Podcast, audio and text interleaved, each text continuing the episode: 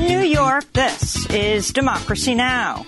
Desde Nueva York, esto es Democracy Now!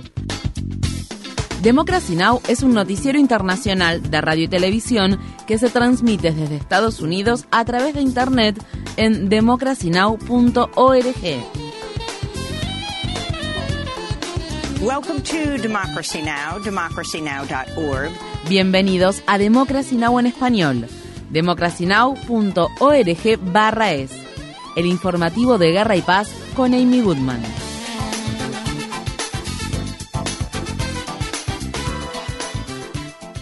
Los violentos enfrentamientos entre el gobierno militar de Sudán y facciones militares rivales que se disputan el control del país del noreste de África continuaron este lunes por tercer día consecutivo. Unos 100 civiles han muerto y otros cientos han resultado heridos a causa de los enfrentamientos. Existen informes sobre ataques con artillería pesada en la ciudad capital Khartoum, así como explosiones en el principal aeropuerto de dicha ciudad y ataques aéreos contra cuarteles y bases militares de diferentes ciudades y regiones de Sudán. Actos de violencia enfrentan entre sí a dos facciones del estamento militar de Sudán. Una está dirigida por el general Abdel Fattah al-Burhan, quien ha sido el líder de facto de Sudán desde que en 2019 se derrocó al presidente Omar al-Bashir, quien había gobernado el país durante casi 30 años. La otra facción está encabezada por el teniente general Mohamed Hamdan Dagalo, conocido como Hemedti, un excomandante de las milicias Yanyawid, las cuales son responsables de los asesinatos, las violaciones y las torturas cometidos en la región sudanesa de Darfur. El Programa Mundial de Alimentos suspendió todas sus operaciones en Sudán después de que tres de sus empleados murieran y un avión humanitario de la ONU resultara dañado en el principal aeropuerto de Khartoum. Las Naciones Unidas, la Unión Africana, Estados Unidos, Rusia y China están pidiendo un alto el fuego en el país africano. El Consejo de Paz y Seguridad de la Unión Africana también advirtió contra la interferencia externa en Sudán. Los enfrentamientos han frustrado aún más las esperanzas de que se elija de democráticamente un gobierno dirigido por civiles, una demanda clave de los manifestantes que en 2019 encabezaron las movilizaciones masivas que llevaron a la destitución de al-Bashir. Para más información sobre la situación en Khartoum, visite nuestro sitio web democracynow.org/es. El viernes, la Corte Suprema de Estados Unidos preservó temporalmente el acceso a la píldora abortiva mifepristona. El alto tribunal emitió una suspensión administrativa hasta el miércoles para revisar más a fondo la decisión de un tribunal inferior que prohibió una semana antes el procedimiento para interrumpir embarazos más popular del país. Mientras tanto, el periódico The Washington Post informó que el juez conservador designado por Trump, Matthew Kaczmarek, quien emitió la prohibición de la mifepristona, eliminó su nombre como autor de un artículo sobre las leyes contra el aborto y contra la comunidad trans y no presentó el artículo ante el Comité Judicial del Senado cuando pasó por el proceso de designación judicial. Durante el fin de semana se llevaron a cabo manifestaciones a favor del derecho al aborto en diferentes partes de Estados Unidos. El gobernador demócrata del estado de Colorado, Jared Polis, promulgó tres proyectos de ley que protegen el acceso al aborto y a la atención médica relacionada con la afirmación de género. De este modo se confirma lo que el gobernador denominó la reputación de Colorado como un faro de libertad y derecho a elegir. Entre otras cosas, las medidas garantizan que las personas que reciben o brindan servicios de abortos o de atención médica relacionada con la afirmación de género o asisten en ellos no deban enfrentar procesos penales o juicios en otros estados donde estos procedimientos están prohibidos. En Ucrania, un ataque ruso con misiles que se perpetró el viernes contra un barrio residencial de la ciudad oriental de Sloviansk dejó un saldo de al menos 11 personas fallecidas. Esto ocurre al tiempo que Ucrania afirma que la sangrienta batalla por el control de Bakhmut ha alcanzado una intensidad sin precedentes. En Rusia, el destacado opositor Vladimir Karamurza ha sido condenado a 25 años de prisión por traición por condenar la invasión de Ucrania por parte de Vladimir Putin. El ex político ruso de origen británico ayudó a los gobiernos de Occidente, proveer razones para sancionar a funcionarios rusos y dijo que su país estaba cometiendo crímenes de guerra. En un comunicado que emitió la semana pasada, Karamursa dijo: Yo sé que llegará el día en que se despejará la oscuridad que envuelve a nuestro país. Nuestra sociedad abrirá los ojos y se estremecerá cuando se dé cuenta de los crímenes que se cometieron en su nombre. El presidente brasileño Luis Ignacio Lula da Silva dijo que está trabajando para formar un grupo de líderes que prefieran hablar de paz en lugar de guerra, con la esperanza de poner fin a la guerra en Ucrania por medios diplomáticos.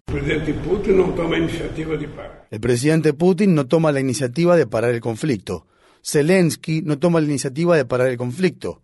Europa y Estados Unidos siguen contribuyendo a la continuidad de la guerra. Yo creo que tenemos que sentarnos en una mesa y decir, basta, empecemos a hablar, porque la guerra nunca trajo y nunca traerá beneficio alguno a la humanidad.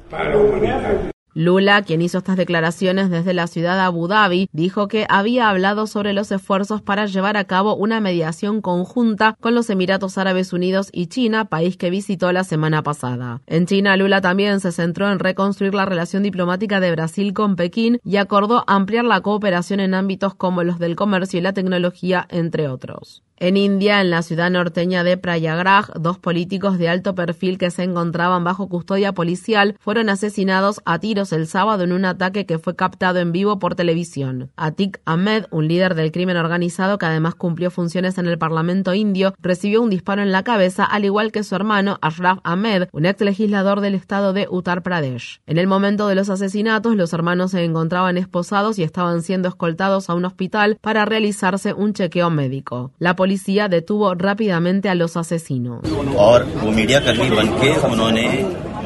Según fuentes de información primaria, tres hombres llegaron haciéndose pasar por personal de los medios y comenzaron a disparar. Tres personas han sido arrestadas y están siendo interrogadas. Atik y Ashraf fallecieron en el incidente.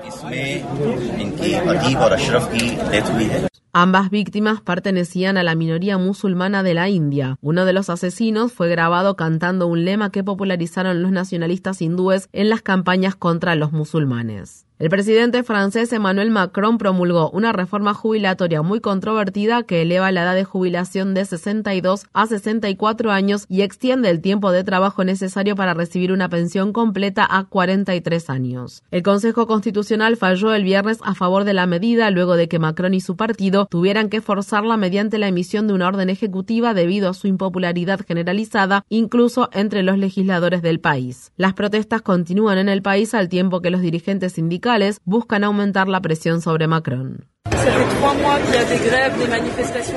Desde hace tres meses hay paros y manifestaciones de suma importancia y nuestra determinación no se debilita. Esto que pasó hoy relanzará la movilización esta noche. Por primera vez desde el final de la Segunda Guerra Mundial, los sindicatos han convocado a todos los trabajadores a manifestarse masivamente el 1 de mayo para lograr que no se siga adelante con esta reforma.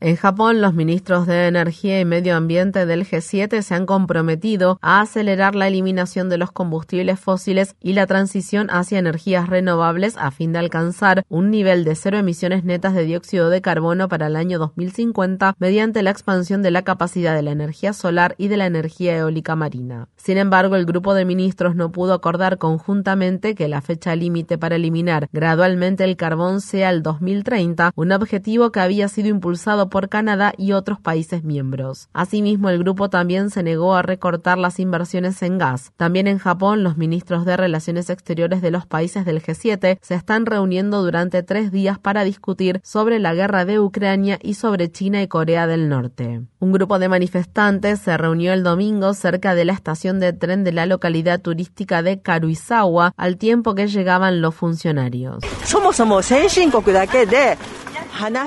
En primer lugar, el objetivo del G7 de mantener conversaciones solo entre países desarrollados es cuestionable. Tengo dudas sobre cuál es el propósito de que coman juntos para hablar sobre lo que piensan de los países más pobres y de los que actualmente están en guerra.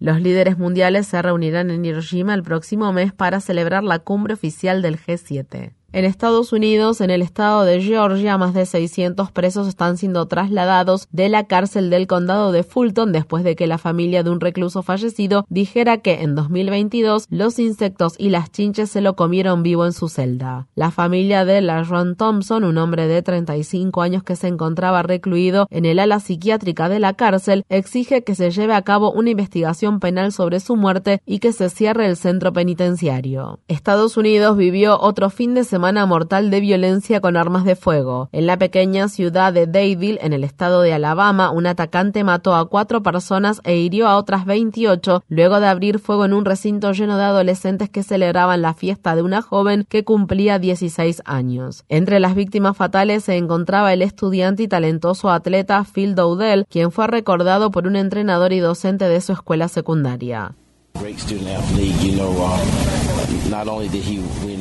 Dowdell era un gran estudiante y atleta. Él no solo ganó las carreras de 100 y 200 yardas el año pasado, sino que se puso metas para poder competir y ganar eso. Él estaba muy enfocado en sus objetivos, siempre tenía una sonrisa en su rostro, estaba siempre dispuesto a ayudar a cualquiera.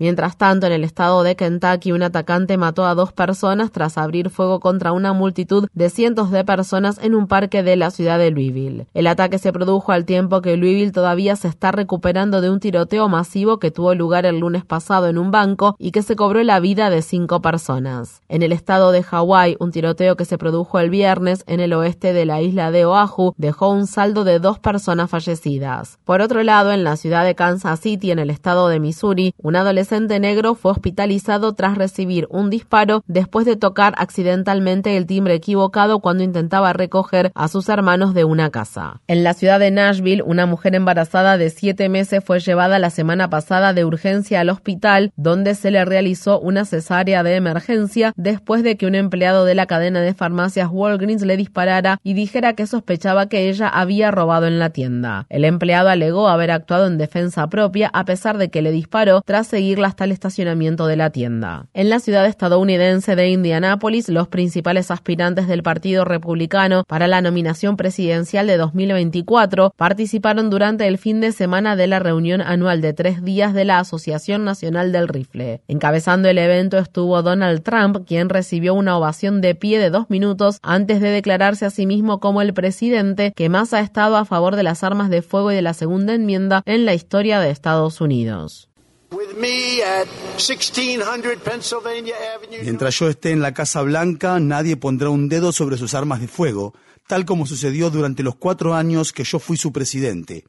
También crearé un nuevo crédito tributario para reembolsar a cualquier docente los costos totales de poseer un arma de fuego de manera oculta y el entrenamiento por parte de expertos altamente calificados. El cuerpo docente de Rutgers, la Universidad Estatal de Nueva Jersey, suspendió su huelga y regresó a las clases este lunes tras llegar a un acuerdo tentativo sobre aumento salarial, seguridad laboral y representación sindical. El acuerdo incluye un aumento salarial del 48% para los profesores adjuntos y del 33% para los estudiantes de posgrado que trabajan como empleados. Esta fue la primera huelga docente en los 257 años de historia de la institución y fue organizada por tres sindicatos que representan a más de 9.000 profesores, conferencistas, estudiantes de posgrado que se desempeñan como monitores e investigadores. Infórmate bien. Visita nuestra página web democracynow.org/es. Síguenos por las redes sociales de Facebook, Twitter, YouTube y SoundCloud por Democracy Now! es.